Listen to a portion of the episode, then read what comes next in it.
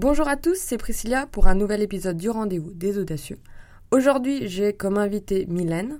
Merci d'avoir accepté de participer à mon podcast. Bah, merci pour l'invitation. Je t'ai invité car tu es une personne que j'ai envie d'apprendre à connaître. Ça fait un peu déclaration d'amour, mais c'est pas l'idée. c'est pas encore la Saint-Valentin. bientôt. tu as fait plein de choses à Strasbourg. Je vais lire ton CV. En gros, tu me coupes si je me trompe. Mhm. Tu es directrice artistique en, en freelance? Oui, en ouais, freelance? ouais. Chroniqueuse chez France Bleu Alsace. Euh, membre CGD.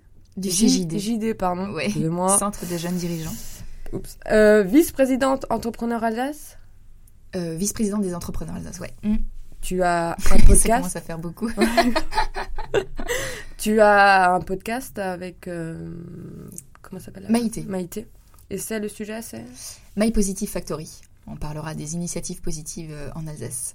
Donc qui sort euh, là. euh, Ouais, c'est en train de sortir doucement. On en a enregistré quelques-uns et du coup, euh, j'ai hâte de, enfin, de le vivre plus pleinement encore. J'ai hâte de l'écouter. Ouais. Est-ce que j'ai oublié quelque chose? Ben, j'ai fondé le Working. Et le working. Voilà, va surtout. parler. Ouais, il y a un an et quelques mois, donc c'est quand même, ça fait partie de mes activités principales, donc donc voilà. Il manquait ça. J'en ai pas parlé tout de suite parce que Ouais, mais on l'aborder. Des projets en vue? Euh, ouais, partir en vacances, euh, prendre soin de moi. euh. C'est plutôt cool. Euh, des clones en création ou pas? Pour euh, t'aider euh, toute seule, ça fait euh, Écoute, beaucoup? j'investis beaucoup dans la science Ouais. euh, pour justement arriver à me sortir un peu de tout ça. Euh, non, non, non, mais c'est sûr que c'est beaucoup. C'est sûr que c'est beaucoup. C'est pour ça que pour cette nouvelle année, euh, je, je vais faire des choix aussi euh, au niveau de mes investissements. Hum, tu as donc euh, créé il y a un an et demi euh, Hello Working, Mhm.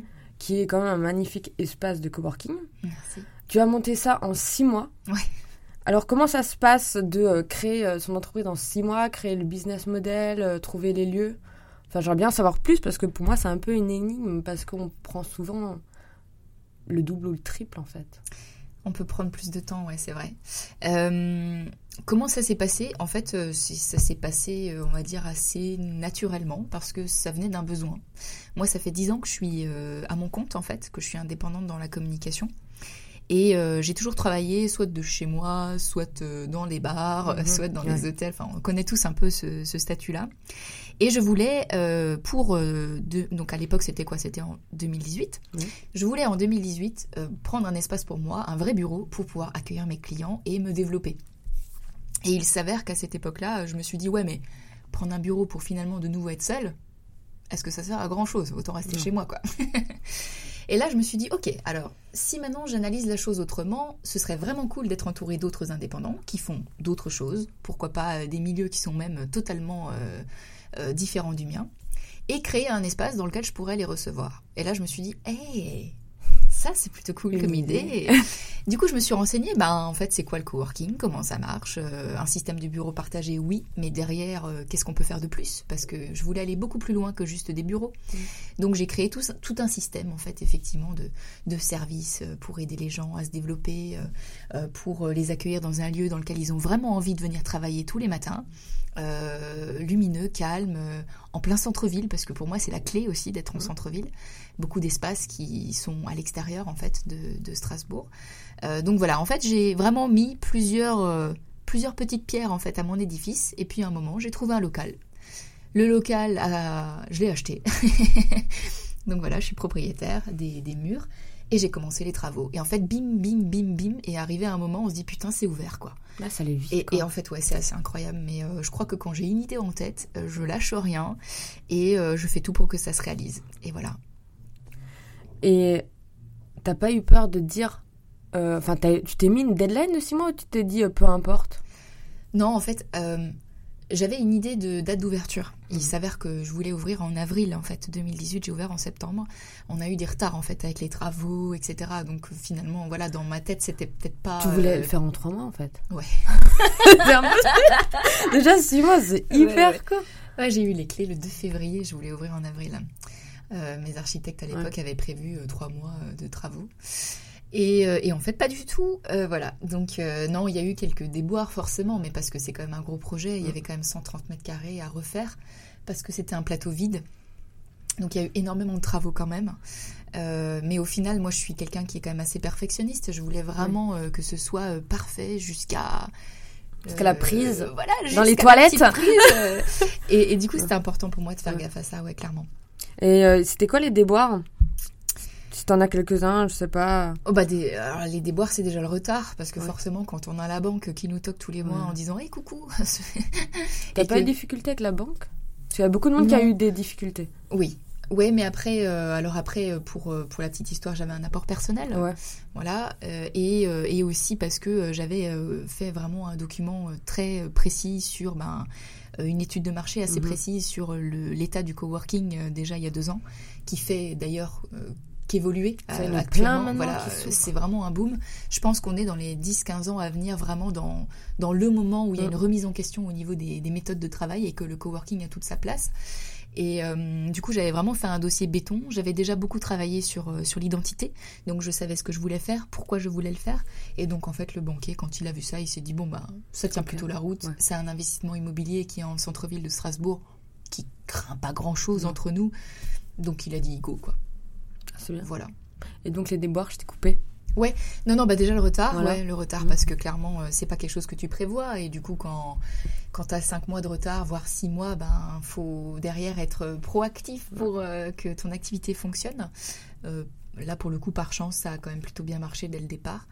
de par mon réseau aussi, puis mmh. parce que j'ai fait le nécessaire pour que ça marche.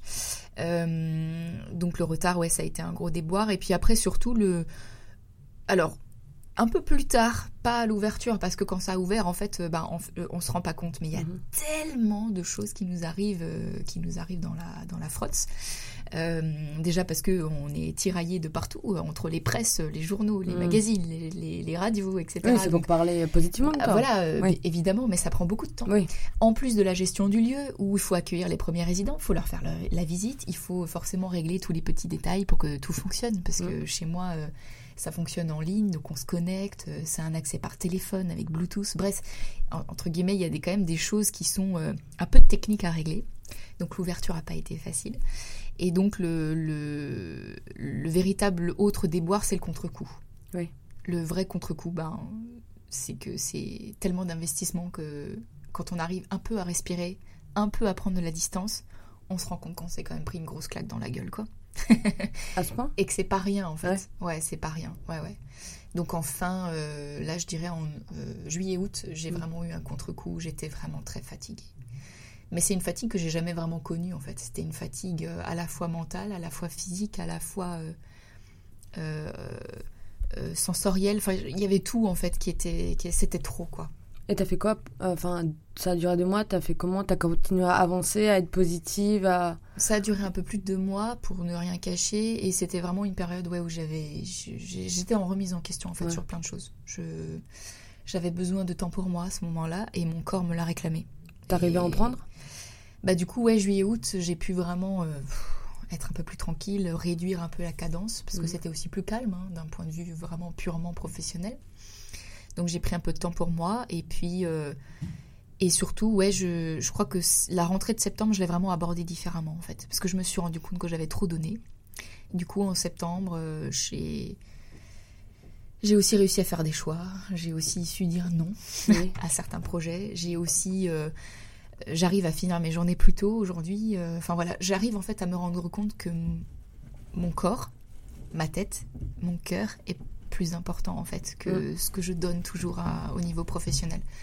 Et ça va un peu mieux aujourd'hui euh, à ce niveau-là. Parce que tu es, euh, très demandé en fait. Oui. Tu pourrais faire euh, tellement de choses, mais ça, je demandais si tu avais besoin de clones pour arriver à tout régler et à faire tous les projets. Maintenant, tu fais des. voilà, comme on en parlait, tu es un peu actrice dans des petits, dans des projets assez sympas et. Ouais, les à côté. J'appelle ça les à côté. Nouvelle passion. En fait, je suis une, euh, je suis, je pense, alors en dehors d'être une entrepreneuse chevronnée, je suis aussi euh, très curieuse de la mhm. vie. Euh, et le côté pétillant, c'est justement d'être toujours dans la découverte, de me dire ah tiens ça je connais pas, j'ai envie de tester, ou quelqu'un qui vient me voir et qui me dit j'ai un challenge. Mylène, est-ce que tu veux participer à ce challenge Oui, Et moi je suis la première à dire oui parce que en fait je me suis rendu compte, au début j'avais peur de tout j'étais vraiment euh, au départ, on pourrait pas imaginer ça, mais vraiment, euh, j'avais pas beaucoup de confiance en moi et j'avais vraiment Pardon, une porte qui vient de se. Alors, je pense qu'on pas entendre. Nous sommes dans un coworking, il y a du bruit autour de nous. et euh, donc j'étais, euh, j'étais, je me sentais pas capable de faire toutes ces choses. Et il y a un moment où euh, je me suis lancée et j'ai vu que ça marchait et que j'apprenais beaucoup. Alors là, je me suis dit, hey, mais en fait, euh, autant continuer. En fait, la, le, euh, c'était quand je me suis décidée à faire des études d'art. Il y a- Ça, c'était euh, il y a presque plus de 15 ans maintenant. Je me fais un peu vieille. En fait, j'étais, je, je pensais pas que j'étais capable euh, d'aller à Strasbourg. En fait, moi, à la base, je suis orinoise. Ben, Voilà. Bonsoir. Ouais, ouais, bonjour, bonjour, ouais. Entre nous, on se comprend, on a la même odeur. Et euh, non, non, mais blague à part, euh, c'était, euh, pour moi, c'était toute une aventure de me dire, ok, je vais quitter euh, mon chez moi, je vais petit aller, village? Ouais, un, petit village, ouais, Alkirch, donc, euh, Ah, mais je connais. Ah non, ça, je. ouais, Par contre, euh, Dans trois secondes, elle va m'embrasser. Ah non non, au contraire. Pardon. ouais. Et, euh, Ah oui. et du coup, ouais, c'était pour moi, c'était déjà un truc complètement fou. Venir à Ah oui. Strasbourg, genre les trams, je savais même pas comment ça marchait.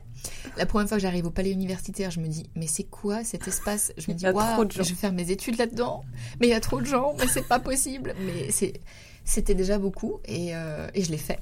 J'ai réussi mes études et ça m'a énormément plu. La ville m'a plu, preuve Mhm. en est que j'y suis toujours et que j'adore Strasbourg et que et que je développe d'ailleurs euh, toujours euh, des choses à Mhm. Strasbourg, donc c'est que j'en suis fière. Et euh, ouais, tout ça pour dire que ce qui me semblait un monde à une époque, aujourd'hui, ça l'est plus quoi. Alkir, je connais. C'est dans le Sungo. Excusez-moi, il y a. C'est soit tes plans-plans, Oui. la routine. moi, je viens, d'une vallée équivalente. Ouais. Soit tu pars et tu Ouais. développes et tu crées. Par contre, t'es à l'opposé de l'image. Totalement. C'est souvent comme ça. on- les gens ils nous regardent bizarrement quand on revient dans. Parce que je pense qu'il revient des fois chez tes parents. Ouais, de temps à autre, ça m'arrive. Ça fait très bizarre, Ouais, ouais, C'est un peu étrange. ouais. Comme je sais pas si t'as la sensation de.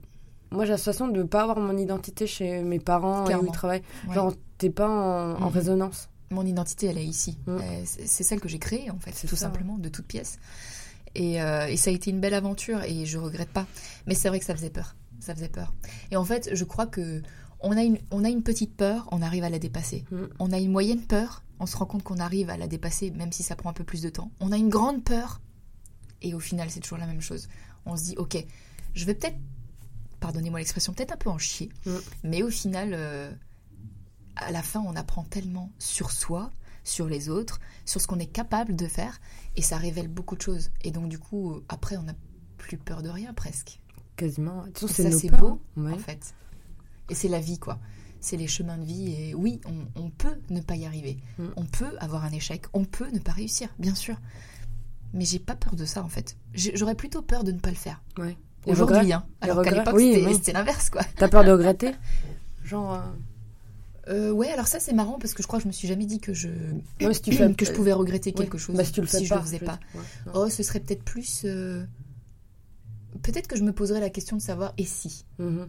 Je sais pas si c'est. En fait, je me dis que les choses arrivent parce qu'elles doivent arriver. Et donc, si ça se fait pas, eh ben, je me dis que ça ouais, devait pas ben, se faire. c'est que ça devait pas se faire. Ouais. Donc, c'est pas vraiment un regret. Je sais pas si voilà, Si, on, ouais, je on me comprend quand je Oui. parle, mais ouais.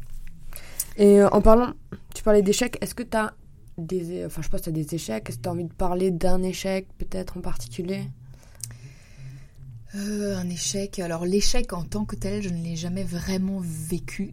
Euh, Ou quelque chose. euh, je sais Après, euh, quand tu dis échec, tu... parce que Non, je mais sais que tu échec- parlais de honte aussi, alors euh, Non, ça après- encore après, rien à voir, c'est après, d'accord. Non, mais quelque chose euh, Mais, que euh, euh, t'es pas arrivé à faire et que tu te sentais un peu nul en mode ouais. Après, si t'abordes l'échec euh, de façon euh, euh, positive en disant non, c'est pas un Ouais, échec, en fait, ça m'a ça. Je crois que je suis plutôt philosophique à ce niveau-là Ouais. et je, je j'envisage pas ça comme un échec. Je me dis juste bon, c'était peut-être pas le bon moment, puis ça devait peut-être pas le faire à ce moment-là, Ouais. et donc du coup, soit je réessaye, soit euh, je me fais une raison.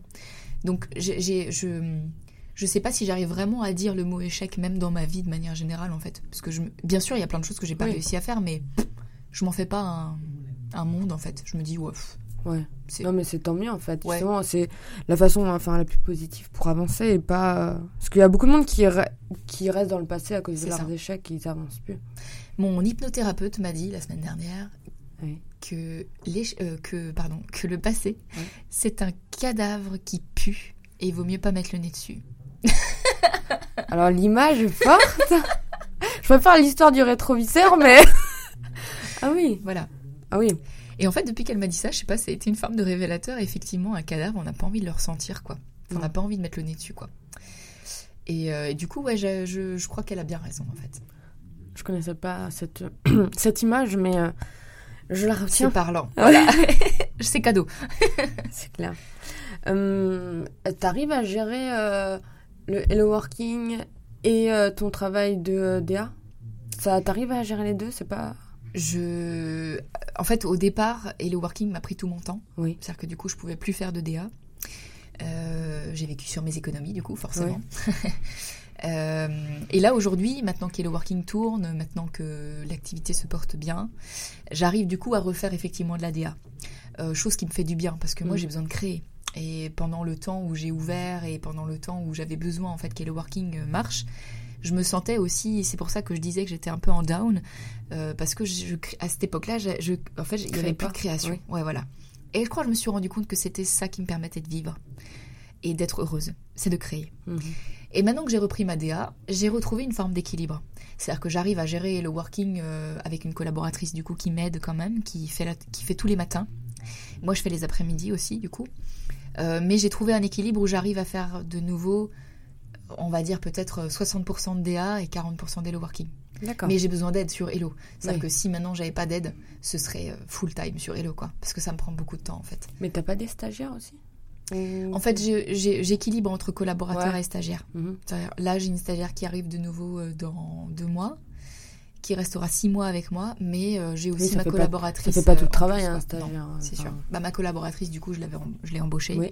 sur, euh, sur quelques mois, sur un CDD, et j'ai aussi embauché euh, une deuxième personne. Donc en fait, ouais, on est deux maintenant. C'est bien, moi tu fais travailler un peu. euh, J'ai créé de l'emploi. Mais ouais, c'est bien Félicitations Ça, c'est une forme de fierté aussi. Ouais, ouais. non mais c'est vrai, moi j'aimerais bien aussi créer une fois de l'emploi. Je me dis, Mm. je, je permets à quelqu'un de, de faire, euh, voilà, un travail en plus, enfin de créer un travail sur le marché. Ouh là, c'était pas français, mais c'est pas Non, grave. non, mais on a tous Oh, compris. euh, excusez-moi. Est-ce que le jeu en vaut la chandelle de créer, euh, voilà, de t'être lancé, euh, etc. Est-ce que le jeu en de vaut la ouf. L'expression de jeune.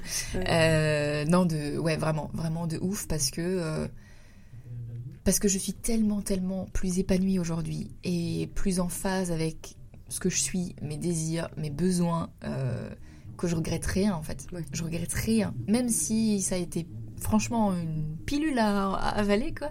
Parce que, parce que énormément d'énergie à donner quoi. Mm, Et quand on donne, on donne, on donne, on donne, à un moment on se décharge quoi. Oui. Et, et non, je regarde pas. Vraiment, ça en vaut grave la chandelle. De ouf. Et quand t'as commencé ton, é- tes études à Strasbourg, Mm. tu t'es dit je veux être pour moi ou tu t'es dit ouais je vais euh, travailler dans, enfin t'avais une vision? Alors c'est marrant parce que j'ai repris euh, cette phrase quand j'avais été euh, publiée dans Zut Magazine. Elle m'avait demandé euh, de choisir un lieu. Un lieu à Strasbourg qui m'inspirait. J'ai Mm. choisi le palais universitaire. parce que j'ai fait mes études là-bas, comme je l'ai dit au départ. Et j'ai passé des heures incalculables sur les marches Ah de, de, de l'entrée, là, les grandes marches, Ouais. à regarder dans le vide et à me demander ce que j'allais faire de ma vie. Ah ouais. ah ouais non mais c'est normal aussi. Tu Et- venais de- d'un petit coin etc donc euh, Franchement, je... si on m'avait dit, euh, Mylène, tu vas arriver à ce stade-là de ta vie euh, en créant tout ce que tu as créé jusque-là à Strasbourg, j'aurais dit, euh, mec, je pense que tu as un peu fumé. ouais. Tu vois. Ah, Et, et en fait, moi, je- tout ce que j'avais envie de faire, c'était faire ce que j'aime, c'est-à-dire créer. Mes études étaient passionnantes. J'ai fait deux masters pro d'ailleurs. Deux masters Ouais, ouais, j'ai enchaîné les masters parce que j'ai adoré faire, faire mes Ouais. études. Et du coup, je me suis dit, mais si j'arrive à faire de ma vie ma passion, bah, j'aurais l'impression de pas bosser, quoi. c'est ça. Et en fait, c'est la clé. Donc, je suis contente d'avoir trouvé, ouais. Donc euh, tu dirais à la Mylène d'il y a 15 ans, euh, t'inquiète, euh, Putain, meuf. ça va le faire. Ouais, ça va le faire. Ne t'inquiète pas. ça va être la folie. Une petite clope, ça va aller. Hein.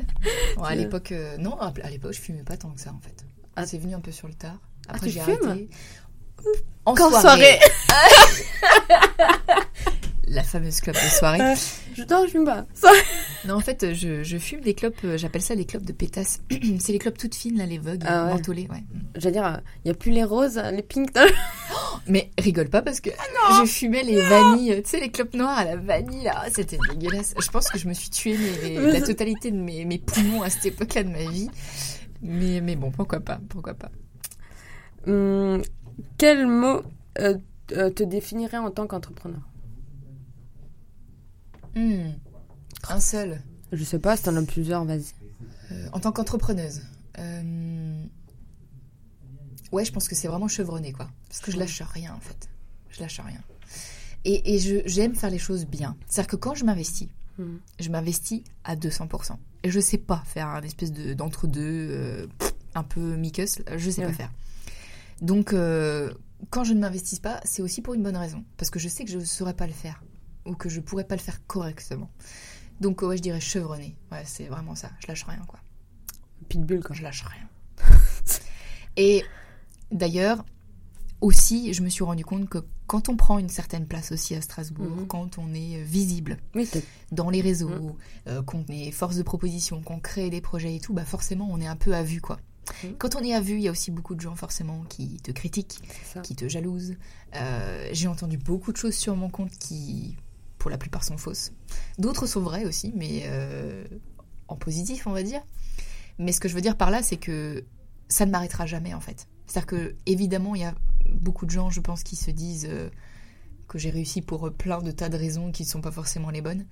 Mais, euh, mais même si on me, on me, on me calmonie, euh, calomnie, excusez-moi, je suis désolée, même si on me calomnie, même si on me juge, même si on essaye de me mettre des bâtons dans les roues, je n'arrêterai pas, en fait. Et je rirai encore plus fort. Et je ferai encore plus de bruit. Et C'est face- pour ça que le mot chevronné me va bien, je pense. Et face à la critique, ça va? Quand t'entends des choses mauvaises sur toi, enfin, c'est pas dur? En fait, au départ, ça faisait un coup dur parce que je me disais putain, je fais tout pour que pour être quelqu'un de bien. Je fais tout pour être dans des réseaux ou aider les autres entrepreneurs ou enfin faire mon possible en fait pour que euh, ne pas être critiqué. Et au final, j'ai appris une chose, c'est que quoi qu'on fasse, quoi qu'on fasse, de toute façon, on sera critiqué C'est ça. parce qu'on est toujours le con d'un autre, Mm. parce que on est toujours euh, forcément euh, en marge de quelqu'un qui lui va considérer que c'est pas la bonne voie. Et j'ai appris à vivre avec. Et en fait, aujourd'hui, ça ne me dérange plus du tout. C'est-à-dire que j'écoute et ça coule, ça coule, ça coule, ça coule, ça coule, ça coule. Mais je m'arrêterai jamais en fait, jamais. Et si je dois plus m'arrêter, enfin si par exemple maintenant euh, euh, mon projet, euh, j'ai plus envie de le mener à Strasbourg, bah je le ferai ailleurs. Et puis ce sera exactement la même chose en fait. Je m'impliquerai tout autant euh, dans un autre cadre. T'as jamais voulu partir de Strasbourg? Si j'y pense, aussi? J'y pense. Alors j'y ai pensé, Mhm. mais je l'ai pas fait, je pense, mais pour beaucoup de raisons Ouais. aussi personnelles. Aujourd'hui, j'y pense, ouais, j'y pense carrément. Aussi parce que peut-être qu'Hello Working euh, pourrait être ouvert ailleurs et que du coup, ben, ça peut être une porte d'ouverture en fait. Donc euh, Tu voudrais aller où? T'as déjà une idée Canada. Canada En plus, j'allais dire. New York, je sais pas pourquoi, je vois bien New York. Non, je pensais, euh, je pensais à Montréal, je pensais Montréal. au Québec. Euh, après, euh, oui, New York, euh, c'est quand on voit les choses en grand, mais pourquoi pas? Je te verrais bien à New York, je sais pas pourquoi, hein, c'est la première. euh, J'adore New York. ah ben, tu vois, me- je me savais sens pas. vraiment bien là-bas. Je Ouais, savais ouais. même pas que t'étais allée là-bas. Si, Genre, si. euh, T'as un gros réseau. Oui. Euh, à quel moment tu t'es dit il faut que je me crée un réseau? Parce y a un- Moi j'ai eu un tournant, j'ai vu une vidéo par exemple de d'Emanuela Ouais, et oui. je me suis dit ok il faut que je me crée un réseau. Donc, je sais pas a un truc, tu as eu un truc en disant il faut aussi que, enfin il faut vraiment que je fasse créer un réseau, c'est un peu, ben, c'est un peu stratégique, hein, faut que tout le monde le fasse. Euh, Ouais, euh, alors comment est-ce que c'est venu à cette époque-là Euh, En fait, donc moi j'ai mon master, donc j'ai terminé mon master, je me suis mis en freelance, d'accord Mhm. Donc ça remonte à 10 ans. Euh, quand je me suis mis en freelance, le but c'était déjà d'avoir des premiers clients pour me faire un peu la main, quoi, pour me faire connaître, et puis Ouais. après ça marche avec le bouche à oreille, hein, c'est toujours pareil. Du coup, au départ, je me suis dit, ok, je commence comme ça. Au moins, je me fais une première expérience. Et après, je me suis dit que l'idéal, ce serait quand même d'avoir un taf dans une boîte, quoi. Mhm. De trouver soit dans une agence de com, soit chez l'annonceur, c'est-à-dire un- une entreprise qui a un département marketing interne. Et je me suis dit, ok, je vais envoyer des lettres de motivation et on va voir euh, si je trouve un taf, tu vois. Et à cette époque-là, j'ai trouvé très rapidement, en même pas deux semaines, j'ai trouvé un boulot de directeur artistique junior. Donc euh, Ah. je commençais à peine. Et j'étais dans une boîte pendant quatre ans. Et en fait, cette expérience-là m'a vraiment permise de, bah, déjà de me faire vraiment la main pour le coup, parce que j'ai géré beaucoup de choses et Mhm. c'était passionnant. Et quand je suis sortie de mon CDI, mon but, c'était de me dire, ok, avant j'étais en CDI, c'est-à-dire que j'avais des clients en parallèle en freelance, mais très peu. Sinon, j'avais pas de vie, quoi. Entre le soir et le week-end, j'avais pas de vie, quoi. Donc le but, c'était de me dire, ok, maintenant j'ai plus de CDI, j'ai plus de paye tous les mois. je ne peux que vivre sur ma propre personne. Et à ce moment-là, je me suis dit, ok, Mylène, tu te sors les doigts du trou, quoi. Si les gens font appel à toi, c'est parce qu'ils te connaissent. S'ils Oui. te connaissent pas, tu n'existes pas. Si tu n'existes pas, t'as pas de boulot. Si t'as pas de boulot, tu payes pas tes factures. C'est QFD. Et là, je me suis dit, ok, on va déjà commencer à voir ce qu'il y a à Strasbourg au niveau entrepreneurial. Mhm. Donc j'ai regardé un peu à droite à gauche les événements. Le premier que j'ai fait, c'était l'apéro entrepreneur. Ouais, classique. hein. Du coup, je me suis pointée un jeudi soir. Euh, c'était la salamandre. Et euh, ça remonte du coup à presque 4 ans maintenant, la première fois que je l'ai fait. J'ai rencontré Sam, qui est devenu un de mes collaborateurs euh, clés, puisque du coup, on a fait beaucoup de projets tous Mm. les deux. On s'entend super bien. C'est vraiment quelqu'un que j'apprécie énormément.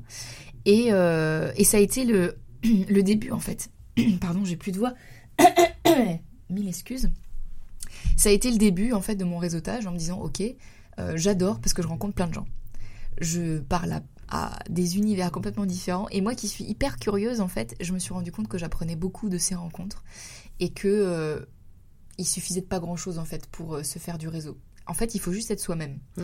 T'es un peu sympa, euh, t'as un, un petit sourire à la clé euh, parce que t'es quelqu'un de jovial et quelqu'un de sympathique. Et ben, franchement, c'est facile de faire du réseau. Ouais, quoi. ça peut aller vite. hein. Bah, carrément, ouais. En plus, il y a 4 ans, il y avait quasiment personne. Enfin, il n'y a pas beaucoup de monde. Si, ça a bien marché direct? Non, pas tant. Ouais. Enfin, il y en avait, Ouais, ouais. mais euh, en 4 ans, il y a eu Ah, Euh, on a sorti le magazine des entrepreneurs Alsace, euh, le site a aussi énormément évolué, euh, les réseaux sociaux ont pris beaucoup de place forcément.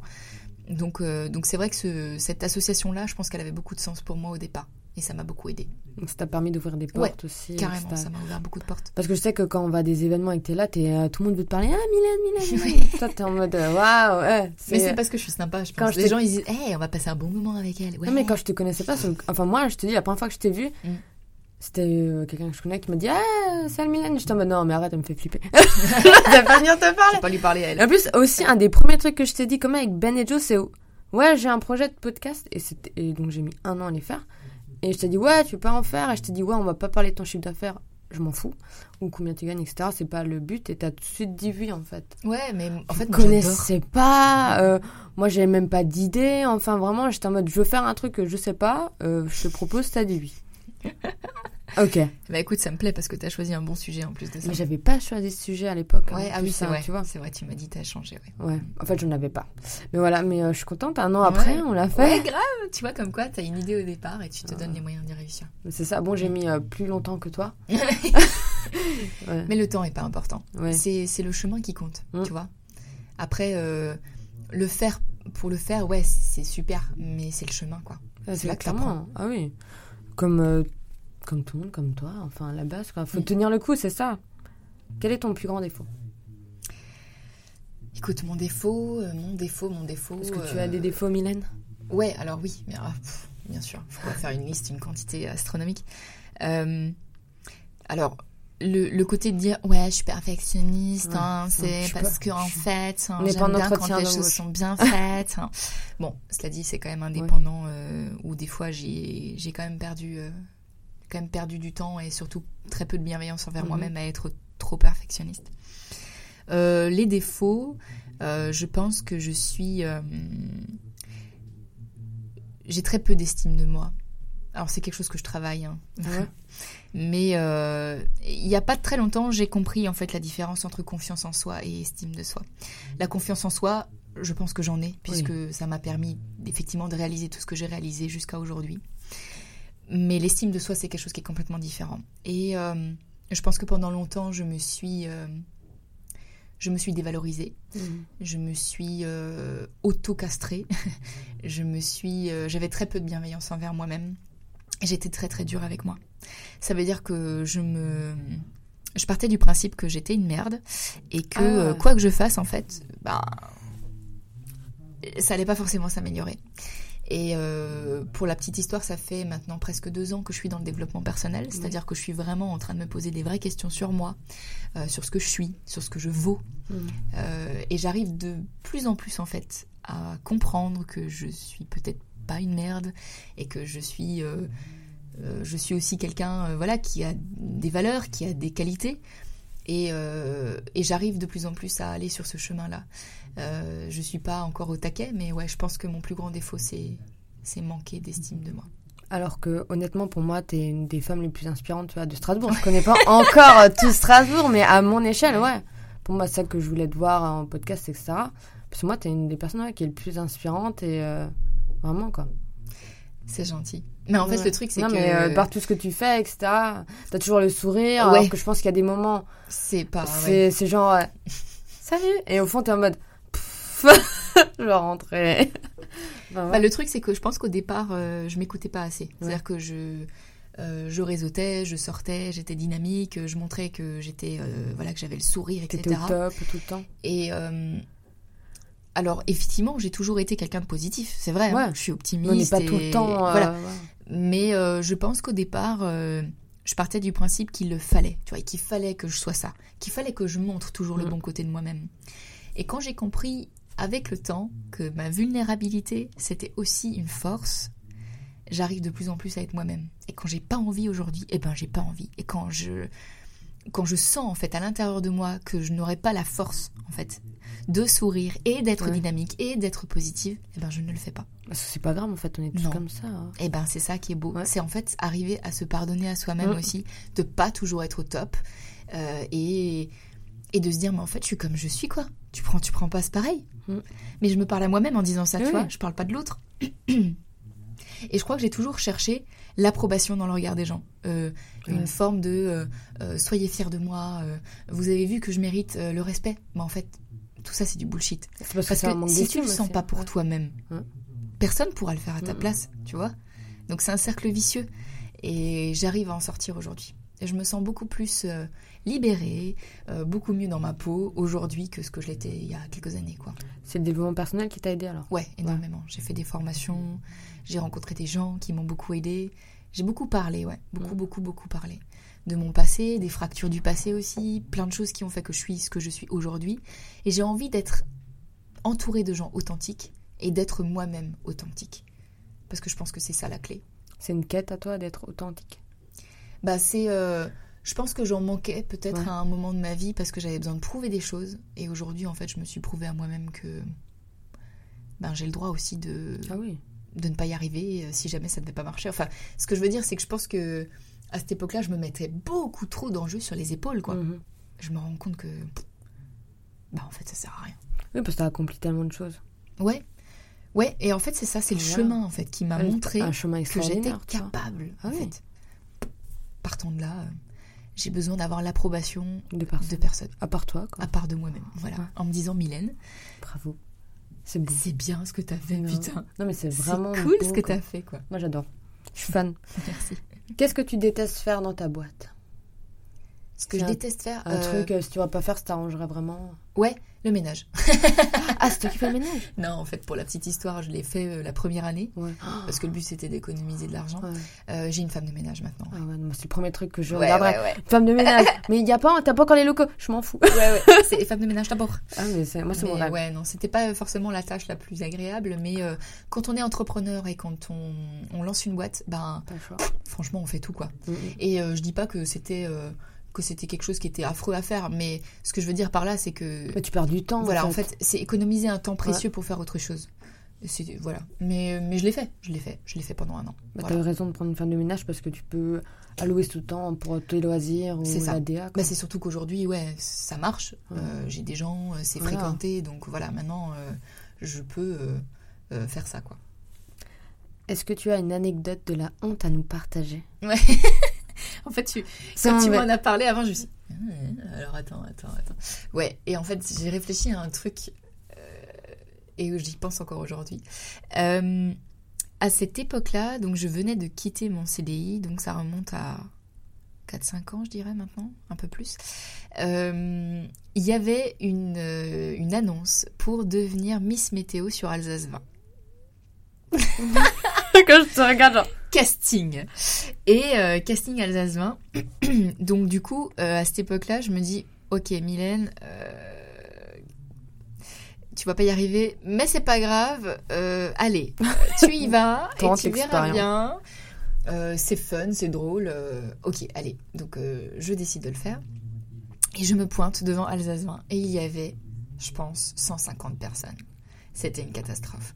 C'était je me Miss Monde dit- l'élection C'était Miss Météo? C'était Miss Météo, ouais. Et je me suis... En fait, c'était pas Miss Météo. c'était, enfin, pas, pas celle qui fait la semaine, mais c'était Miss Météo le week-end, en fait. Donc c'était, euh, Ah. je crois, vendredi, samedi, dimanche, il me semble. Bref, Ouais. les horaires que, elle, euh, que celle qui était vraiment en place ne faisait pas, quoi. Et donc, du coup, euh, j'arrive et je me dis, oh mon Dieu, mon Dieu, mon Dieu, mon Dieu, mon Dieu, c'est pas possible. Et, euh, et donc, du coup, finalement, j'ai rencontré des gens super sympas ce jour-là, donc je regrette pas la journée. Mais je suis passée, je crois, en dernier, ou euh, dans les dix derniers. J'étais fatiguée, Ah oui. éprouvée, parce que ça a commencé de 8h du matin, je suis passée à 18h. Ah, resté- t'es resté 10 heures là-bas. Ouais, affreux. Mais je me suis dit, quitte à être en condition de casting, autant le vivre vraiment, quoi. Donc, je suis restée et jamais j'aurais abandonné de toute façon, quoi. Ouais, J'étais inscrite, je voulais le faire, tu Il y vois. a des trucs que t'abandonnes pas, mais. Euh... Ouais. 10 heures. Ouais, ouais, ouais, ouais. Et, euh, et donc, du coup, j'arrive en dernier, j'étais vraiment fatiguée. Et il s'avère que, comme euh, le podcast là où tu me poses des questions que je sais pas qu'est-ce que tu vas me demander, bah c'était pareil. Mhm. Et ils m'ont demandé de. euh, Qu'est-ce qu'ils m'ont demandé? C'est- C'était quoi la question? C'était. Ils m'ont dit. Alors, déjà, présenter effectivement la météo. Donc, euh, t'as- un écran bleu là, et puis tu t'es là en mode Ouais, ouais, Arcachon, je sais pas où c'est. tu, tu- tu cherches tes mains, donc c'est un peu compliqué. Bon, bref, je me suis à peu près bien démerdée. Et ensuite, ils ont dit de euh, euh, parler d'un village en Alsace, enfin de raconter une anecdote de je sais pas quoi, enfin, je sais même plus quoi. Et alors là, j'ai perdu mais tous mes moyens. Et j'ai fait une blague de merde, mais un truc. C'était quoi la blague? Fois, je me souviens Ah, même plus tellement c'était naze. Et en fait, le truc, c'est cette fameuse blague que tu fais. Et en fait, personne Le ne rigole. Et tout le monde te regarde. Et il y a le fameux silence. Tu vois, ce silence? Où tu dis, oups. ce silence horrible où tu te dis putain, pourquoi j'ai dit ça en fait? C'est horrible, c'est horrible.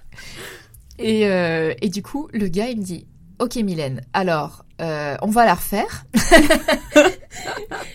on va te reposer la question et essaye de dire autre chose, d'accord? Et moi j'étais là en mode Euh, D'accord. C'était pas un bon public, c'est pour ça. C'était voilà, pas la bonne journée, c'était pas, pas mon toi, public, j'étais fatiguée, il y avait rien qui allait. Et, euh, et donc alors pour la petite histoire, je suis quand même arrivée sixième Oh Enfin, ça veut dire que j'ai été sélectionnée dans les six derniers, Mmh. sur les 150. Et sur les six derniers, ils ont finalement choisi un mec. Je pense que c'est parce que vu qu'il y avait déjà une nana en place, ils voulaient prendre un mec. C'est rare euh, les mecs en météo. Ouais, ouais, ouais. Mais il était bon, même. Ouais. parce que du coup, après, je l'ai vu, je me suis dit, ah, il est bien, il est bien, il est bien, il est bien. Donc, j'ai pas, euh, voilà, au final, même avec une blague de merde, euh, j'ai quand même Ça réussi va. à être euh, sixième, quoi. Ça va, c'est une petite honte. Ouais, ça va, ouais. Moi, je pense que quand t'étais sur le Affreux. moment, voilà. Non, mais Je veux partir. liquéfié sur place, tu vois, le- la sensation Ouais. Oh, J'en pouvais plus, j'avais envie de partir en courant, quoi. Mhm. Et euh, donc, notre podcast est bientôt fini. Et Ouais. j'aime bien conclure par une question c'est quel est le meilleur conseil qu'on t'a donné?